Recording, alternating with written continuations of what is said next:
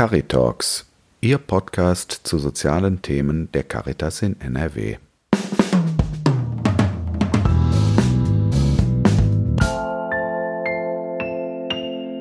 Sie sind bei Caritalks mit einer Episode zum Thema Wohnungsnot. Die Wohnungsnot, eher als städtisches Problem bekannt, ist inzwischen auch auf dem Lande angekommen. Vor allem Alleinstehende haben Schwierigkeiten, passende und bezahlbare Wohnungen zu finden. Was haben Politik und Wohnungswirtschaft versäumt und was müsste jetzt geschehen? Harald Westbelt von der Caritas im Bistum Münster spricht mit seinem Kollegen Helmut Flötotto, dem Referenten für soziale Arbeit des Verbandes. Ja, Herr Flötotto, es wird also immer schwerer für Menschen, eine bezahlbare Wohnung zu finden, wenn man eben nur ein normales Einkommen hat. Das gilt ja insbesondere für Familien, aber auch inzwischen für Alleinstehende. Und wir denken immer, das ist vor allem ein Problem in großen Städten. Ja, das ist eine langläufige Ansicht, die sich ja mittlerweile überholt hat. Das war vielleicht mal vor zehn Jahren so, dass das ein großstädtisches Problem war. Aber mittlerweile erleben wir auch die Wohn Wohnungsnot, Wohnraumverknappung auf dem Land, weil eben äh, viele auch aus großstädtischen Bereichen ins Umland ziehen, weil sie in den Städten nicht mehr versorgt sind und somit auch äh, eine Wohnungsverknappung in den ländlichen Gemeinden verursachen. Zudem sind ähm, nicht immer die entsprechenden Wohnungen so vorhanden, wie sie vorhanden sein müssten. Das heißt, ähm, wir haben im ländlichen Bereich äh, viel Eigentumsverhältnisse, wo vormals Familien drin gewohnt haben. Aber wenn Alleinstehende einen Wohnraum beziehen, äh, ist das eine viel zu große Wohnung.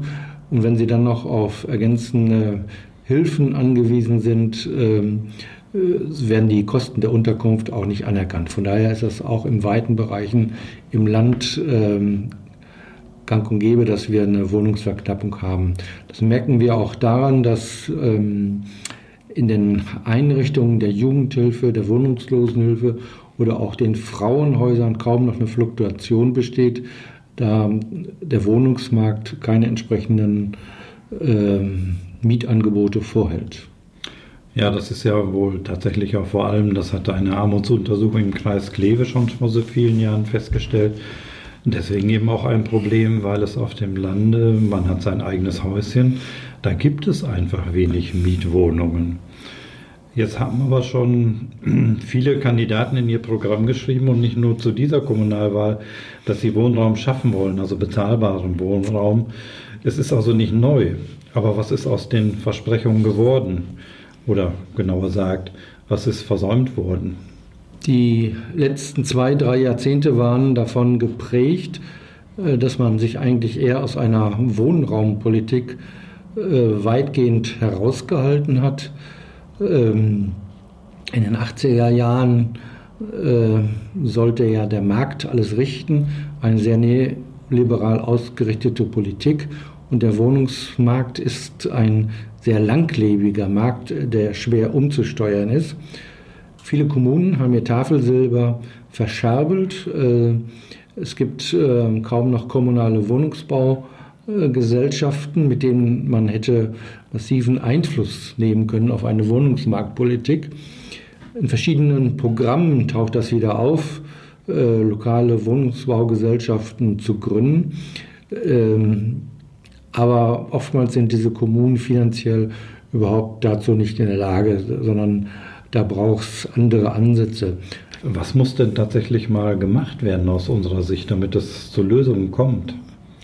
Also es muss auf jeden Fall, müssen die örtlichen Kommunen das Zepter selbst in die Hand nehmen, insbesondere auch im Bereich des sozialen Wohnungsbaus. Die Wohnungswirtschaft, die spricht offiziell ja von wenn es um ähm, Sozialwohnungen geht äh, oder geförderten Wohnraum geht, spricht die von einer aufgezwungenen Förderung. Bei denen ist also nicht damit zu rechnen, dass der soziale Wohnungsbau deutlich ähm, ausgewiesen wird, sondern es wird nur darüber passieren, dass entsprechende Vorgaben äh, gemacht werden, dass eben in neu aufgesetzten Wohnbaugebieten auch eine entsprechende Quote von Sozialwohnungen raumgeförderten Wohnungen äh, vorgehalten wird. Ein großes Problem liest und hört man immer wieder, ist ja wohl, um den Wohnraum bezahlbar zu machen, dass die Grundstückspreise einfach so hoch sind. Welche Möglichkeiten haben die Kommunen hier einzugreifen und die Grundstücke bezahlbar zu machen?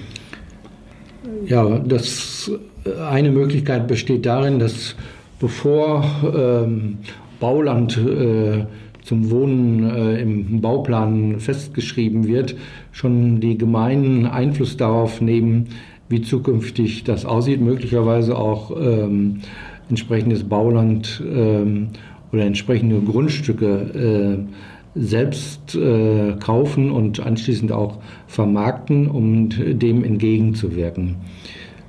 Das ist zumindest äh, eine Möglichkeit.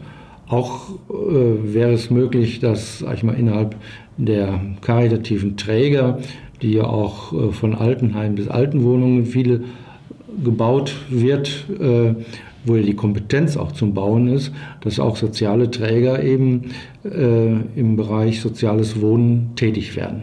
Mhm. Hier in Münster habe ich gehört, ähm, verfolgt die Stadt jetzt äh, die Strategie, tatsächlich also Land aufzukaufen und dann aber auch nur in Erbpacht weiterzugeben und äh, damit also die Kosten für neue Wohnungen deutlich zu senken. Wäre das aus Ihrer Sicht auch eine Möglichkeit? Das ist eine richtige Möglichkeit. Damit würde eine doppelte Verkauf und damit äh, doppelte Grunderwerbsteuer dann vermieden. Ähm, das ist, äh, Stadt Münster ist da sehr vorbildlich. Die haben ja seit 2014 äh, verschiedene Ansätze unternommen, um zu einer ähm, besseren Wohnsituation zu kommen. Dies aufgrund des Ansturms auf dem Wohnungsmarkt ist das äh, bislang noch nicht so fassbar geworden, aber ohne diese ganzen Maßnahmen, die die Stadt Münster seit 2014 ergriffen hat, wäre die Wohnraumsituation in Münster noch deutlich desolater. Hm. Das sind ja jetzt auch alles Maßnahmen, die etwas langfristiger wirken. Kurzfristig hat ja das Land NRW auch durch Regelungen versucht, den Mietanstieg äh, zu bremsen. Hat das Erfolg gehabt?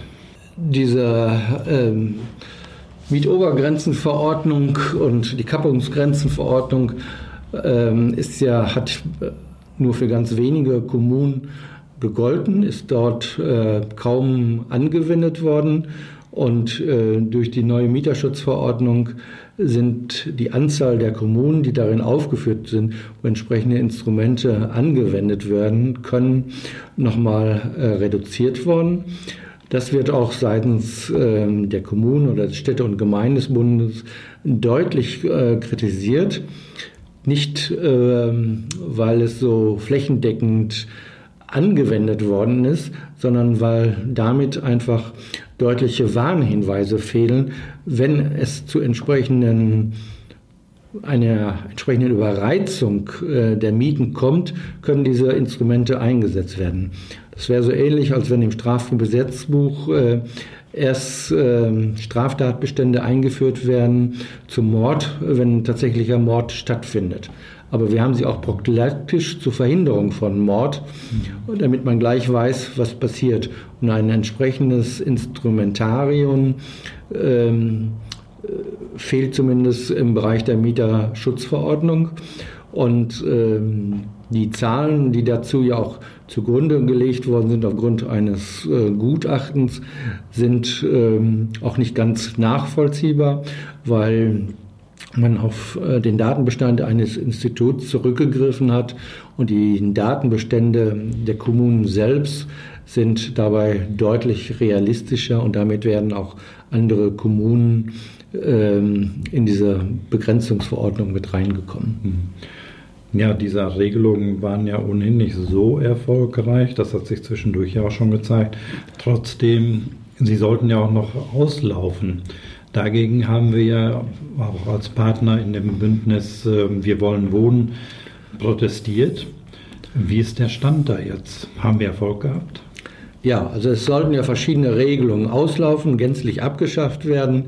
Es ist nicht alles ausgelaufen, es sind äh, mehrere Instrumente sind zusammengefasst worden in der neuen Mieterschutzverordnung. Äh, das ist äh, sicherlich ein Erfolg dieses Bündnisses, dass das ähm, sehr stark dafür protestiert hat oder beziehungsweise eingetreten ist, ähm, äh, dass diese Instrumentarien auch weiter fortbestehen. Aber sie bestehen jetzt lascher fort und das muss sich widerlich ändern. Deswegen hat es am letzten Freitag ja auch eine Anhörung im Landtag gegeben, des entsprechenden Ausschusses, wo das auch von verschiedenen Seiten, außer von der privaten Wohnungswirtschaft her, äh, deutlich eingefordert worden ist. Hm. Dieses Bündnis hatte jetzt zur Kommunalwahl auch nochmal eine ganze Liste von Forderungen aufgestellt, die sich an die Kommunen wendet und hoffentlich also von den äh, Kandidaten auch aufgegriffen wird.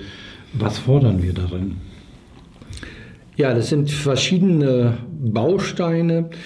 Es ist schwierig, äh, gesamten Forderungskatalog äh, für das Land NRW aufzustellen, weil die Situation in den Kommunen sehr unterschiedlich ist. Aber dieser Baukasten sollte aufzeigen, welche Möglichkeiten es gibt, um überhaupt ähm, in der, äh, im Bereich Wohnen, sage ich mal, neue Akzente in der Kommunalpolitik auch zu setzen.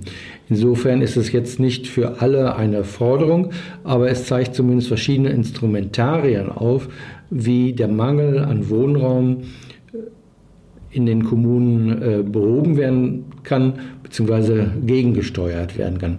Das fängt eben an bei den kommunalen Konzepten für eine äh, Wohnraumpolitik, die dringend notwendig sind, bis hin zu altersgerechten, zu der altersgerechten Quartiersentwicklung, aber auch im Bereich von Wohnungslosigkeit, die wir vielfach haben, die wir auch im ländlichen Bereich haben, wo sie nur verdeckter ist, dass äh, wir eine vernünftige Wohnungslosenberichterstattung äh, bekommen. Und eben ganz wichtiger Punkt ist da eben ähm, die Stärkung der Wohnungsaufsicht.